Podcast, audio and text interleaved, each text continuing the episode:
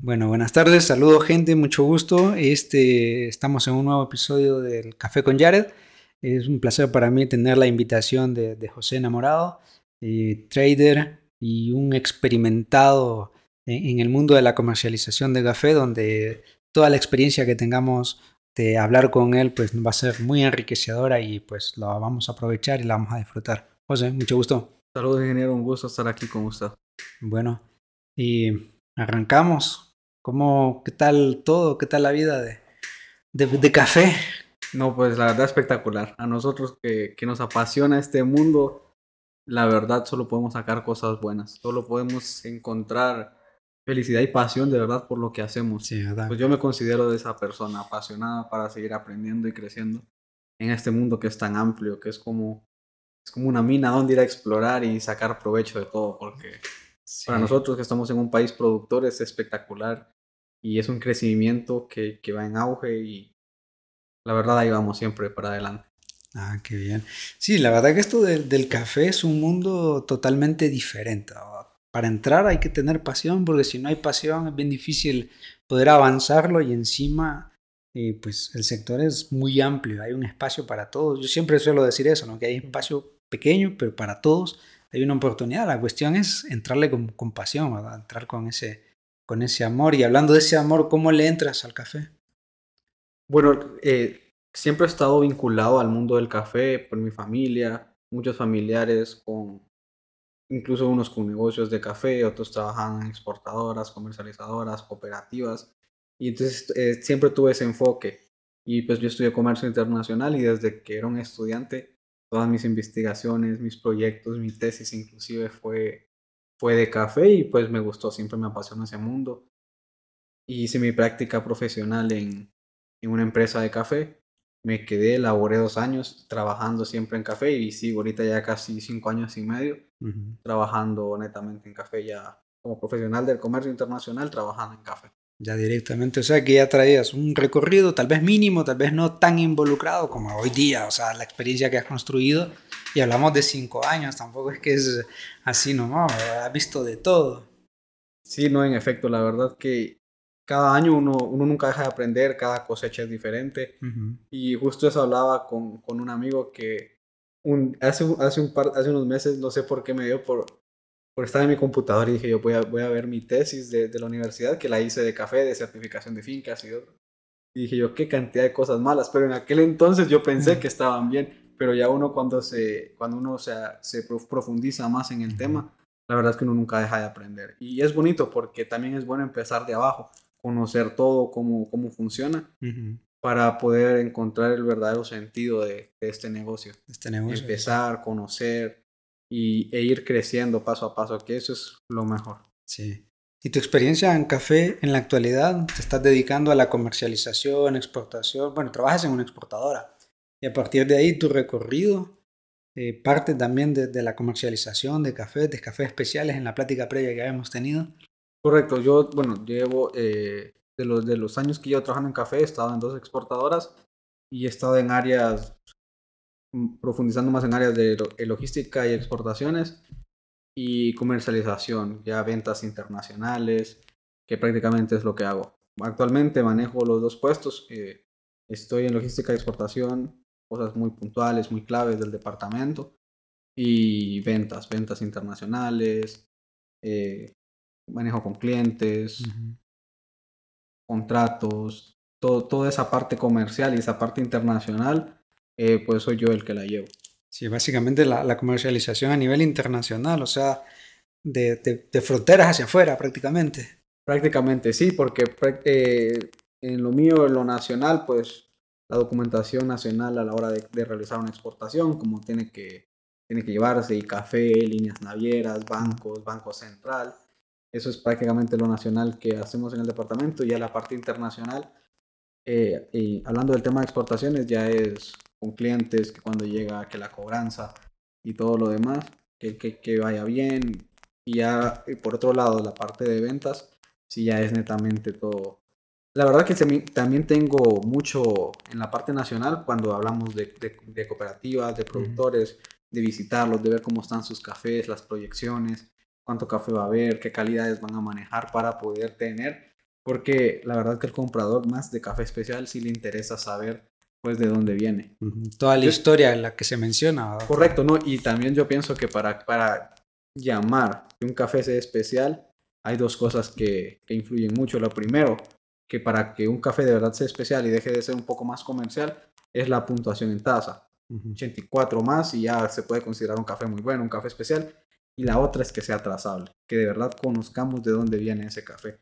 Si este café tiene ambas, tiene su buena trazabilidad, sabemos de dónde viene, ya sea un microlote o ya sea un contenedor, pero si tiene su trazabilidad de origen y tiene su buena puntuación en taza, pues ya lo podemos decir que ese café es especial. Y obviamente más si le agregamos una certificación extra aparte de todo eso. Sí. O sea que partiendo también de, de la escala de SCA, ¿verdad?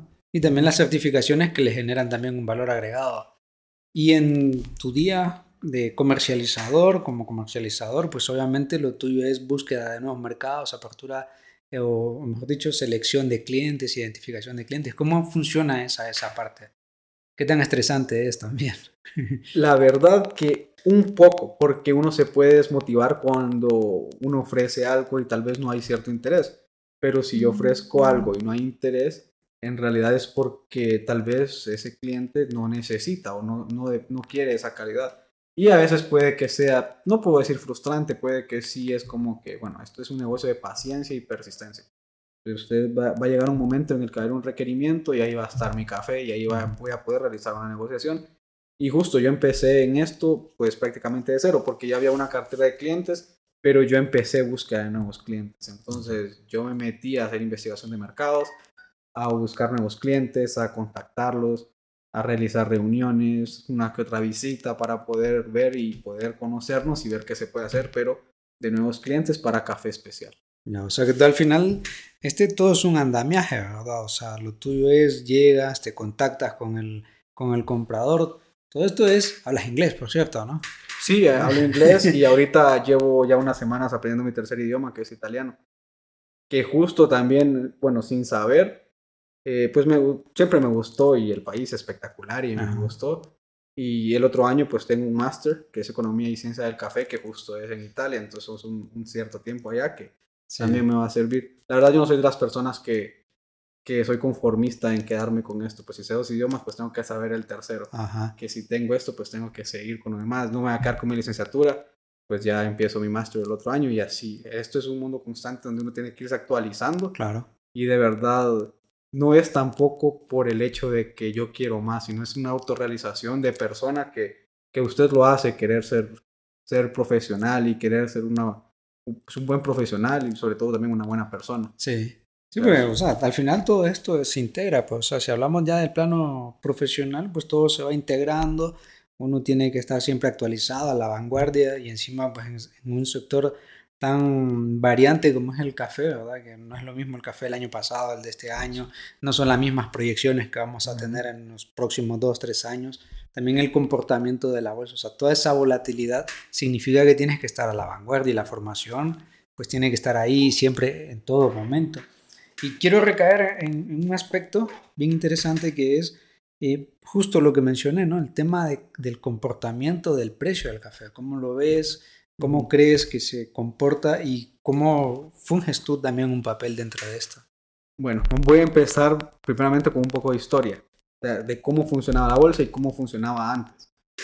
A inicios de los 1800 en Estados Unidos, eh, el café llegaba a los puertos de abajo, New Orleans. Y eso era un negocio netamente especulativo y netamente físico. Las personas que tenían sus negocios de café esperaban en el puerto y pues ahí se daban cuenta de cuánto café llegaba y que qué valía. Porque así como podía haber una sobreproducción porque estuvo bueno el año, había mucho café, así podían decir, pasó este factor, pasó una sequía y no hubo café y esta es la cantidad de sacos que tenemos. Entonces, eso era un negocio muy arriesgado, pero la bolsa de, de Nueva York salió, eh, se fundó en 1882. Entonces ya esto evita esa cierta especulación, pues ya se sabe de dónde viene el café, ya se sabe cuánto vale. Y la verdad que el negocio de la bolsa, ya con eso, eh, ya no está ese riesgo de poder, así como que me va a ir bien, así me va a ir mal. Porque ¿qué pasa si yo en los 1800 tenía mi negocio de café y tenía ciertos compromisos? yo espero y no me viene la cantidad que yo ya tenía comprometida, yo definitivamente quiebro. Entonces se reunieron 162 empresarios y dijeron, tenemos que hacer algo por esto. Y ahí fue donde nació la bolsa. Y la bolsa y ya el negocio del café se mueve de New Orleans para Nueva York, influyendo mucho el sistema ferroviario en la parte este de los Estados Unidos. Y prácticamente así es como hace 140 años está la bolsa, que es el Coffee Exchange of the City of New York, la bolsa de valores de de la ciudad de Nueva York. De la ciudad de Nueva York. Sí, o sea que nada que ver. O sea, antes era, llega el barco, miren a ver qué es lo que trae y a partir de ahí se empieza a especular con los precios. O sea, si el, cargo, eh, si el barco venía súper cargado, el precio bajaba. Si venía con poquito, pues eh, el precio subía. O sea, igual, oferta y demanda. Pero sí era demasiado especulativo ese aspecto, porque si no, eh, estar dependiendo todos los años. Y qué bueno que se crea la bolsa Obviamente hay gente que está a favor, en contra. ya hoy día la, ya queremos pensarlo de otra manera, pero la verdad que es un aspecto positivo, sobre todo para este, para este rubro. No, seguro, la verdad que sí, porque ya con eso pues ya hay un punto de partida, hay unos, ya hay un, mejor control y ya se evita todo eso, esa especulación que era la verdad tremenda. Usted puede buscar en, en internet y, ah, un poco de, de, la historia de la bolsa y usted puede ver cómo hay un barco, hay unos toldos, hay unos sacos hay unos caballos con unas carretas y ahí se llevaban los sacos y así era el negocio. Pero por eso le digo, eso es muy riesgoso. Y a la hora pues de, tener eso, el, los contratos de café de Nueva York, que es ya la negociación realizada entre ambas partes, comprador y vendedor, pues tienen ciertos aspectos que deben ser tomados en cuenta. Un contrato de, de café en bolsa son 37.500 libras de café esto equivale a 250 sacos de 69 kilos. ¿Qué pasa? Aquí voy a hacer un paréntesis. En realidad un lote de café es 250 sacos de 69 kilos. Eso es un lote. Pero no es lo que se exporta. ¿Por qué? Porque en un contenedor caben más de 250 sacos de 69 kilos. Entonces, si yo estoy pagando un flete marítimo, el flete marítimo pues vale lo mismo si lo llevo con 10 sacos o si lo llevo con 275. Entonces, entre más se aprovecha el contenedor, eso, nosotros en el día a día le llamamos un lote a, un contenedor, por ejemplo. En el día a día es un 275 sacos a un lote de café, pero en bolsa un lote es 250 sacos, 37.500 libras. Aparte de esto, para Nueva York, la bolsa de Nueva York es café netamente arábica. Esto es bolsa de valores de Nueva York. Si yo ya quiero comercializar, de ver precios de robusta, pues yo tengo que usar la bolsa de Londres. Pero Nueva York es café arábica. Aparte de esto, hay posiciones o entregas, que son cinco marzo, mayo, julio, septiembre y diciembre. Entonces, según estas, estas posiciones o estas entregas, si tenemos un diferencial, pues ya sabemos que es según tal posición. Y esto va a depender muchas veces, no siempre, pero muchas veces según el mes de embarque. Aparte de esto, para tener un contrato, que es como lo primero, tenemos que tener un precio, ya sea un precio fijo, un diferencial, en su mayoría negociado en centavos libra. Y la otra es que la bolsa de valores de, Nueva York de, café abre a las 4 y 15 de la mañana y cierra a la 1 y 30 hora de Nueva York. Pero Nueva York pues está dos horas adelante de nosotros. Pero así funciona. O sea, prácticamente con eso tenemos un panorama claro de cómo es la bolsa, cómo evolucionó, de dónde, de dónde salió todo. Porque tal vez a veces nos preguntamos, escucha la bolsa, voy a ver cuánto está el precio pero en realidad no sabemos cómo nació y no sabemos qué pasó antes. Entonces, la verdad que siempre es bueno tener ese, ese, conocimiento del de, el punto de partida que tiene todo. No, y no solamente eso, sino también otro aspecto que es la, la, variabilidad que va teniendo la bolsa, ¿no? Que muchas veces eso puede generar dudas en, en, el productor o en el comprador, ¿por qué cambia el precio? ¿Qué define ese cambio de precio? Correcto, eso, eso es a lo que nosotros le llamamos volatilidad. La volatilidad es la cantidad de incertidumbre o riesgo que puede haber sobre el tamaño de los cambios en el valor de un producto. En este caso hablamos de café. Y la volatilidad en el caso pues, de café, que es lo que estamos hablando, se debe a tres factores. Clima, demanda y oferta y aspectos macroglobales. ¿Qué pasa con clima? Sequías y heladas. Demanda y oferta, producción y demanda. Tanto año hay una producción global de tantos millones de sacos, eh, tal año hay tanta demanda de tantos millones de sacos y los aspectos macro globales, guerra, pandemia, todo viene a influir ah. en el café. Y justo ahorita hay un, hay un tema muy interesante que es en, en, esto de trading se llama como la tormenta perfecta, es que ¿por qué subió el café? En realidad hay muchos factores de decir, bueno, ¿por qué subió el café? Pues venimos de una pandemia. Reaperturas desde junio de 2020. Tenemos eh, las tasas cambiarias, el dólar en este caso. Eh, se ha apostado mucho dinero a las commodities. El café, pues es un, es un commodity muy negociado. La sequía de Brasil 2021, la inflación, la cosecha de Brasil 2022 y la helada. Entonces ahí tenemos cuestiones de clima, cuestiones de tasa y cuestiones de demanda y oferta. ¿Y qué está pasando? O sea, ¿qué está pasando? Si yo no tengo, ¿por qué hablamos de reaperturas?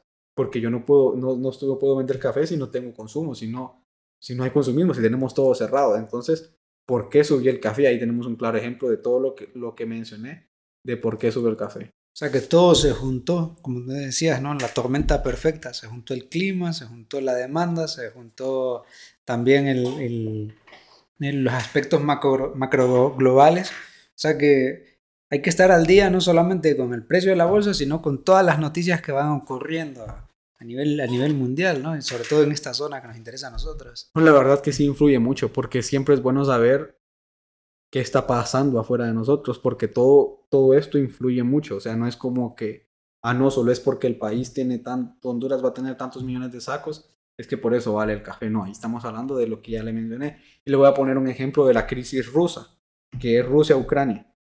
O sea, el consumo de Rusia andaba en 4.15 millones de sacos. El consumo de Ucrania andaba en 1.23 millones de sacos. En total son 5.38 millones de sacos de consumo. Y los países ya vecinos, estamos hablando que Bielorrusia, Letonia, Estonia, todos esos países vecinos a Rusia y Ucrania estaban consumiendo casi 5 millones, 4.8 millones de sacos. Entonces son más de 10 millones de sacos de consumo que prácticamente, ¿qué pasa? ¿Quién va a exportar a esos países si están en guerra? ¿Cómo esos países van a mandar una transferencia internacional de pagar no si están en guerra? Y a veces lo que pasó con Rusia. Entonces ahí estamos hablando de 10 millones de sacos de consumo, que es una crisis que viene a afectar mucho. Entonces, no es solo que lo que está pasando nacionalmente, o sea, lo que está pasando internacionalmente es lo que nos viene a pegar a nosotros. Claro.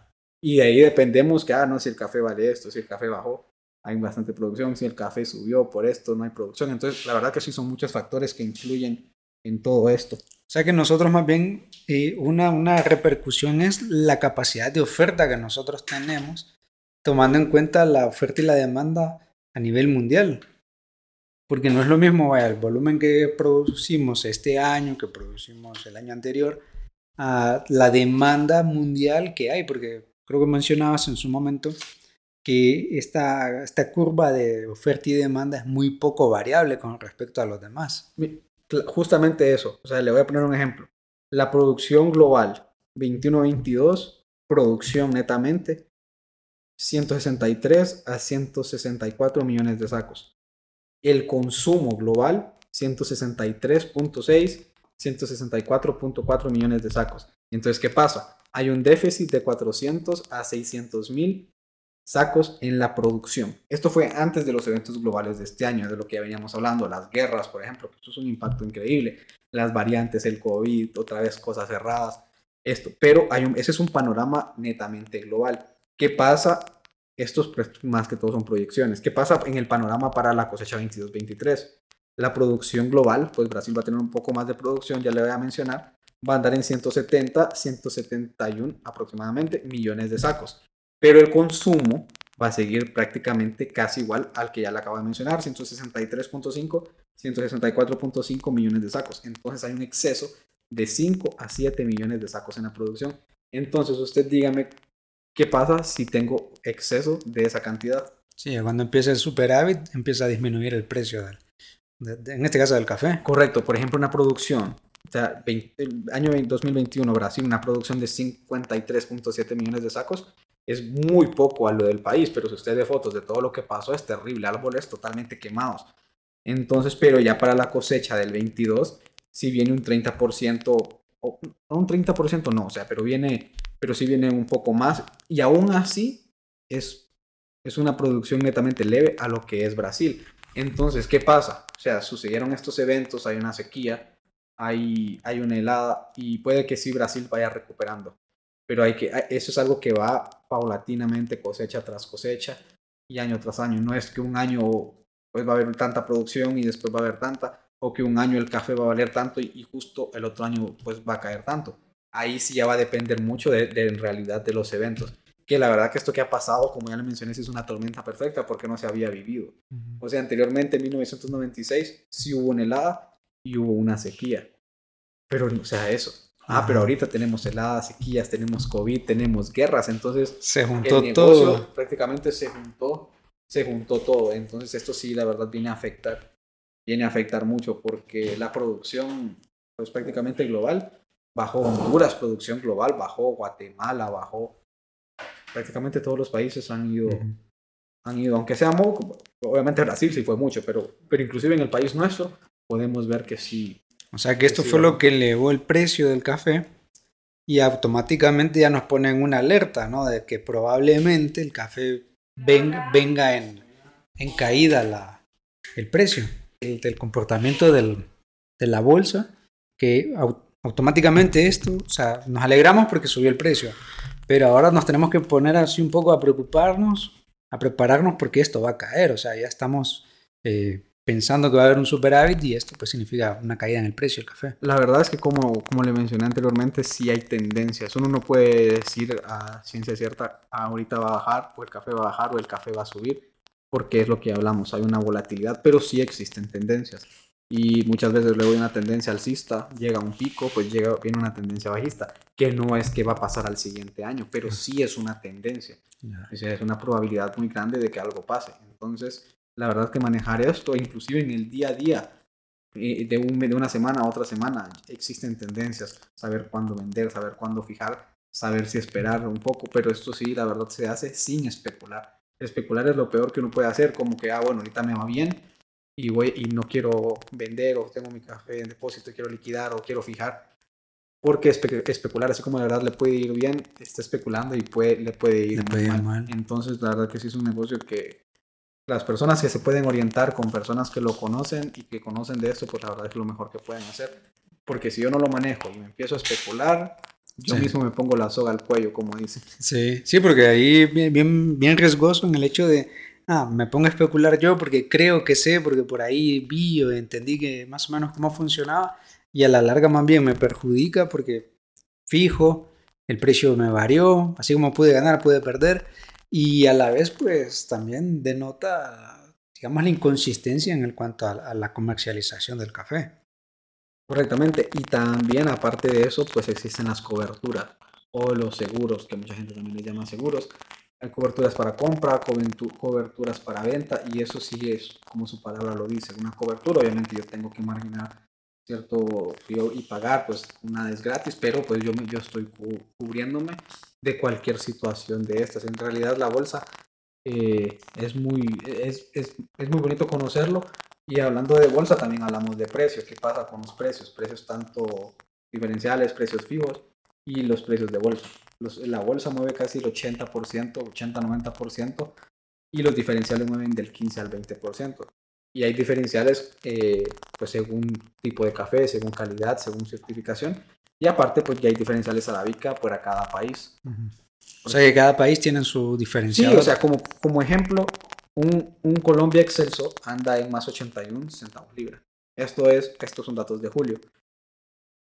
Un Maragón IP de Nicaragua anda en más 270 centavos libra. Un Honduras HG anda en, en más 38 y un SHG anda en más 45. Es un diferencial país, podríamos decirle. Ese es el diferencial prácticamente que estamos que tenemos en Honduras. Honduras SHG. Eso es un diferencial ahí. Pero ¿qué pasaría si yo le digo que yo tengo un Honduras SHG score 84. Obviamente no va a valer eso porque es un SHG. O sea, ahí estamos hablando de un café Honduras SHG. Pero si ya yo le, yo le doy un, agregado de una certificación, de una calidad, de un perfil, pues eso ya, ya sube. Y eso no quiere decir que si yo vendo a este precio, mi vecino y mi compañero va a vender también a ese precio. No, esto ya es netamente la parte comercial, parte de negociación. O sea, mi café vale esto, yo lo negocio así y usted puede tener el mismo café y negociarlo diferente a mí me lo pueden pagar el mismo café a un precio. Eso ya va a depender mucho de la relación comercial, de, de, la verdad que hay de las personas que están negociando. No quiere decir que esté escrito en piedra, no, esto es así. Uno tiene como idea una base, pero no es como que, ah, no, mi café es esto y vale tanto. ni tampoco me puedo ir a las nubes y decir, ah, no, mi café vale 4 dólares y tal vez no es un café que llega a eso. O sea, uno tiene que tener los pesos de la tierra y negociar de verdad como es. Ajá. O sea, conocer el café primero, o sea, conocer el café que yo tengo y a partir de ahí monto la base de cómo lo puedo ir negociando, que es justamente lo que haces tú, ¿no? A eso te dedicas, entre otras cosas. Sí, sí claro, la verdad que sí.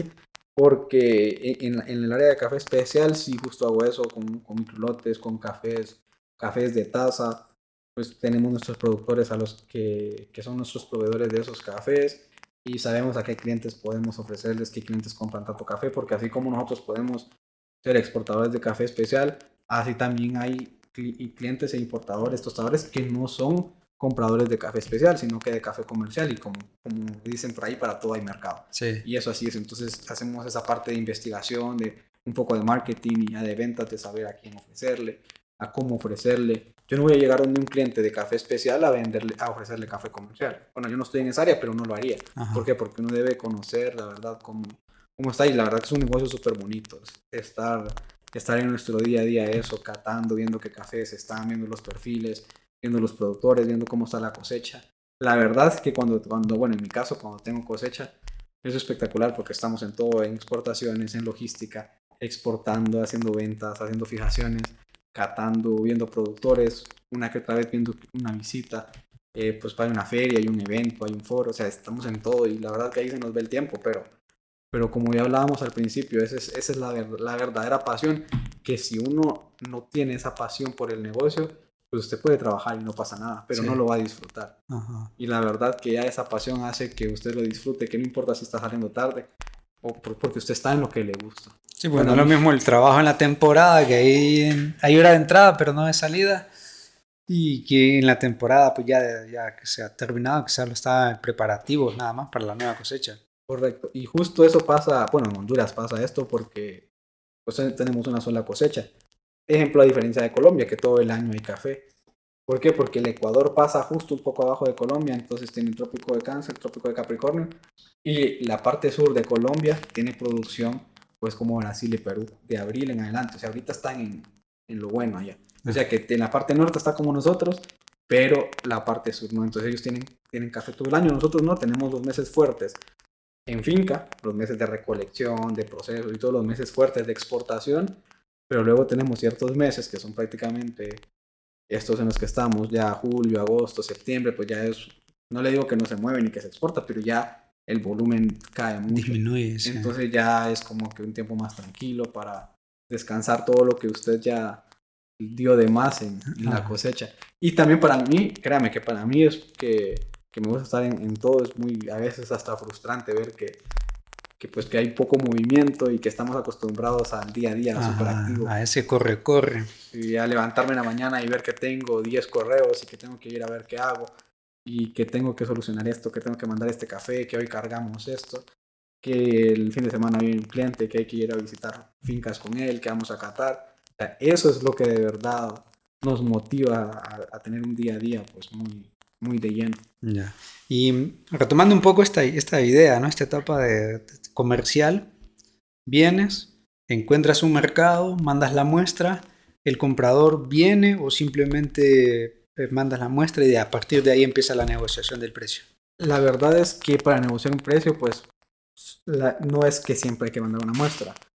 Pues hay varios tipos de muestras como tal. Hay muestras de oferta que yo las mando para ofertar cafés, para dar a conocer nuestros cafés, para ver qué cafés tenemos disponible, cuáles son nuestros perfiles y pues también cuáles son las cantidades que tenemos para ofrecer.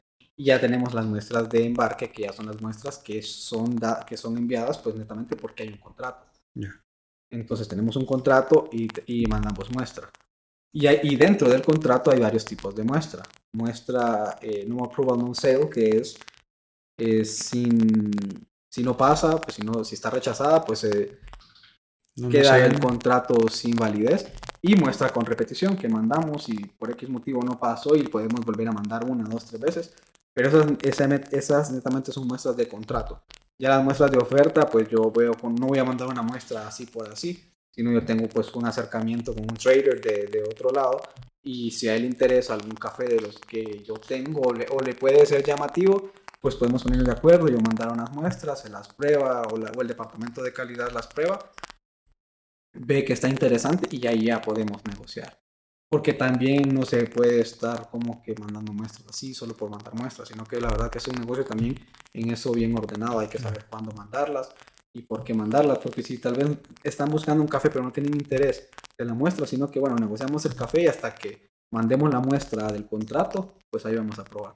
Entonces, ¿me entienden? No siempre es, o sea, hay una mucha diferencia en muestras de oferta que va a depender de la negociación que yo estoy haciendo y, y a las, luego las muestras de, de embarque. Y también le cuento que no siempre los cafés tienen muestras de embarque. Hay cafés que no llevan que no llevan muestra de pre-shipment sample, PSS le decimos nosotros, sino que, que es muestra pre-embarque, sino que son cafés que tienen aprobación hasta que lleguen. Y ya es el lote que hasta que abren el contenedor. Entonces, la verdad que el negocio del café es muy amplio porque hay muchas opciones de cómo negociar.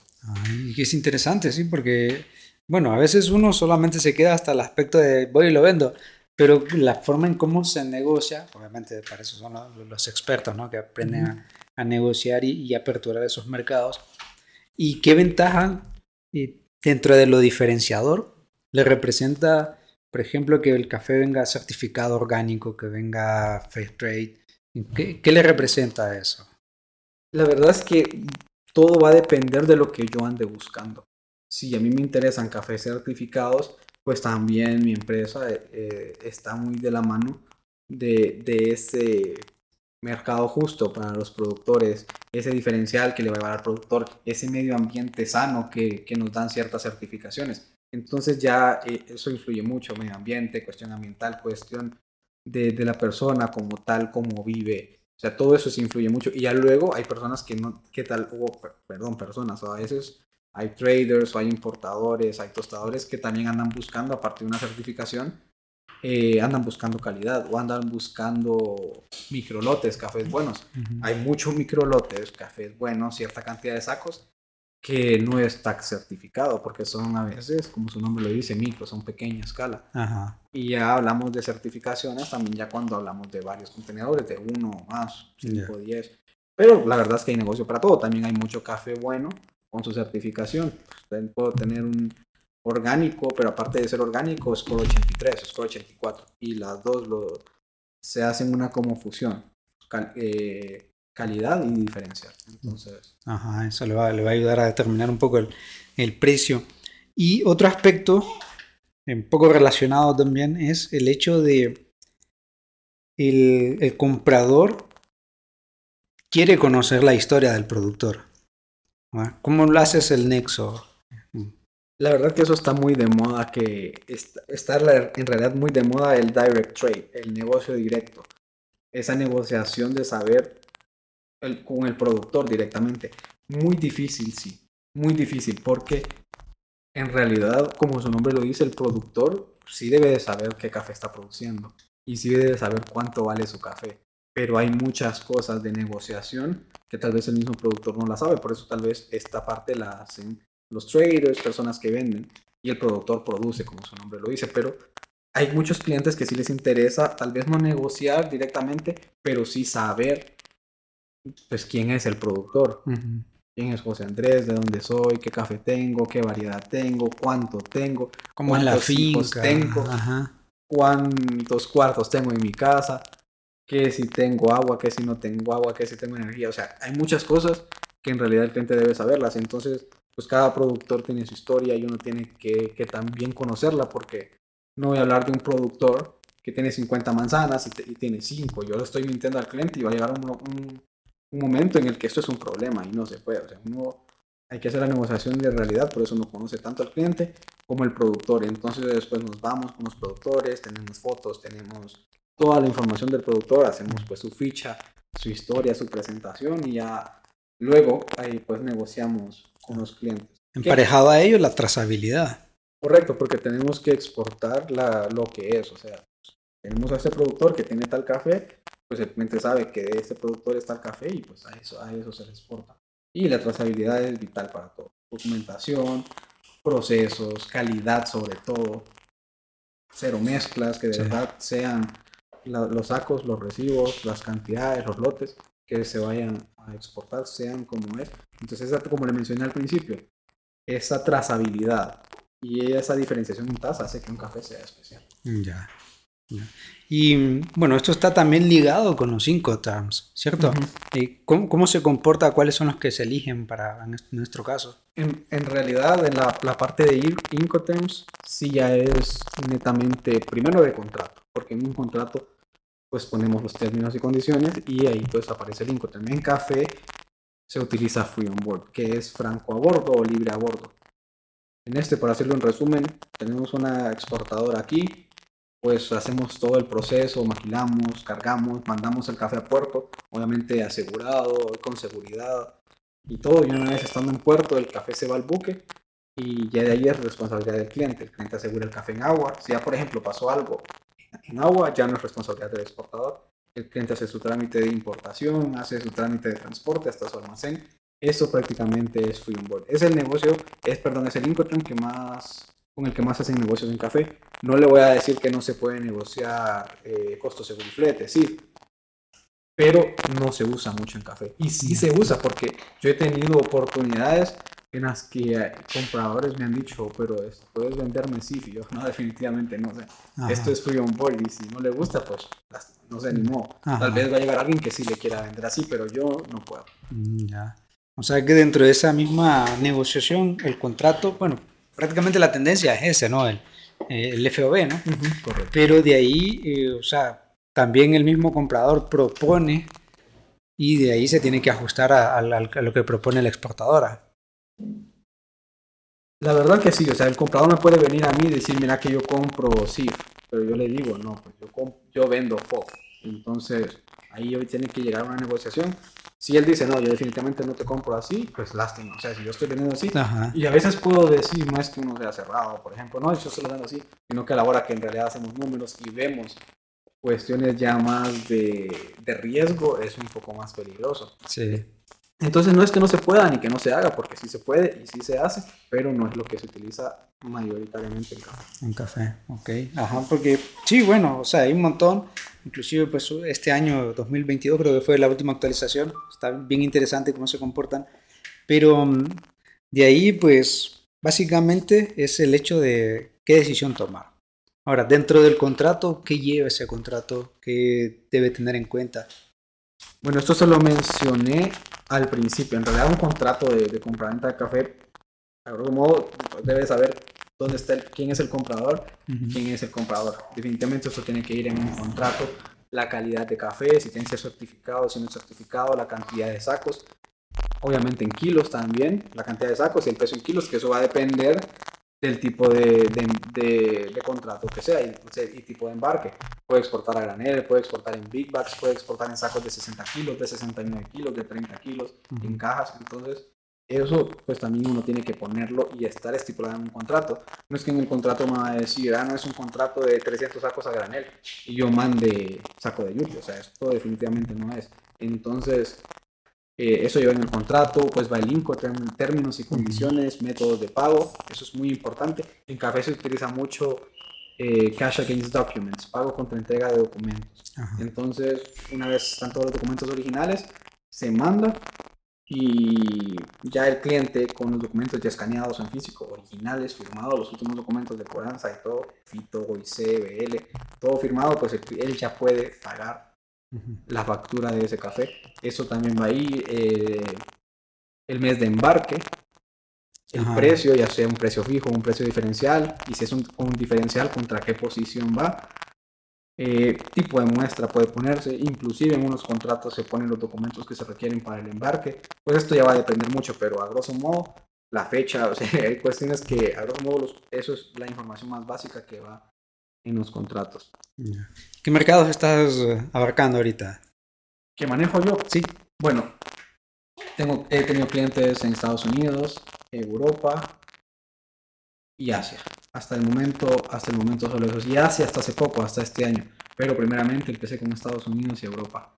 Y justo cuando empecé vendiendo, eh, pues eh, empecé con tres contenedores el primer año que fui trader y ahí subí a 11 y ahí vamos. Este año, pues aún no sé cuántos porque pues aún no he terminado la cosecha, pero sí cada año he ido aumentando un poco más, buscando los clientes, igual trabajando de, de la mano con la empresa, viendo qué, qué cafés tenemos para ofrecer, buscando nuevos mercados, que la verdad es en lo que estoy, pero sí, el consumo en Estados Unidos, en Europa y en Asia es donde en realidad está. Y justo estábamos, estaba en una charla de eso, de promover el consumismo también en países productores, porque hay muchos países productores que no tenemos consumismo de café y estamos produciendo café. Y sea como sea, ahí influye mucho también la oferta y la demanda. Sí. ¿Por qué? Porque siempre están los mismos países de la Unión Europea, que Alemania, que Italia y los Estados Unidos como tal, Japón en Asia.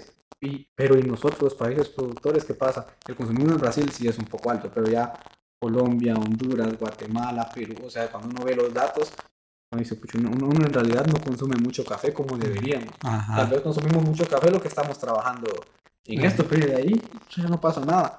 Entonces, la verdad que sí, justo estábamos hablando de eso, de promover ese consumismo también en países, En nuestros propios en países. países productores. Sí, porque de hecho, bueno, podemos ver que los países nórdicos son los que más consumen café, son los que más compran Finlandia, todo. Finlandia. Y, y nosotros, encima, no consumimos mucho y no le, da- no le prestamos mucha atención al café de calidad, sino que nos vamos por un café demasiado convencional, demasiado torrefacto. Y la verdad que eso sí pasa porque inclusive hasta con los mismos productores están acostumbrados a que el café bueno que sacan pues lo venden y a uno se queda consumiendo el café de bolsita que le, que le llamamos. Ajá. Y la verdad que me llamó la atención porque el- hace el mes pasado estuve en Colombia y justo estábamos comiendo y, y me dice, ¿te gusta el café? Sí, mira que este café es de Honduras. Porque mucho café de Honduras va para, va para Colombia. Porque Colombia exporta mucho, pero ya el consumo local lo hacen con cafés buenos y baratos como el de Honduras. Ah, qué interesante, qué contradictorio para nosotros Sí. también, ¿verdad? Ese, esa, esa posibilidad buscando mercados y nos olvidamos de nosotros y empezamos a venderle a Colombia, que cualquiera diría, ¿no? Pues Colombia es el, Sí, es- el que, el que más produce para, bueno, en cuanto a calidad, ¿no? Digamos. La verdad que sí, pero, pero sí es, es, es muy de tomar en cuenta porque, como le menciono, ellos están exportando, nosotros de igual forma les estamos exportando a ellos para suplir su consumo nacional. Lo que hablábamos de los diferenciales países, cada país tiene su diferencial. El café hondureño es un café arábica suave, muy barato, la verdad, a comparación de otros países. Hablando de, ya por ejemplo, con el mismo Colombia, uno que otro país africano, Costa Rica inclusive. Entonces, la verdad que por eso mismo el, café es bueno, se consume allá y el de allá se exporta. Ajá. Me mucho mucho la atención porque no te gusta, así mira que es café de Honduras, que viene mucho para acá Ajá. y acá viene, porque el, el de café nuestro se va. Sí, qué, qué interesante, ¿no?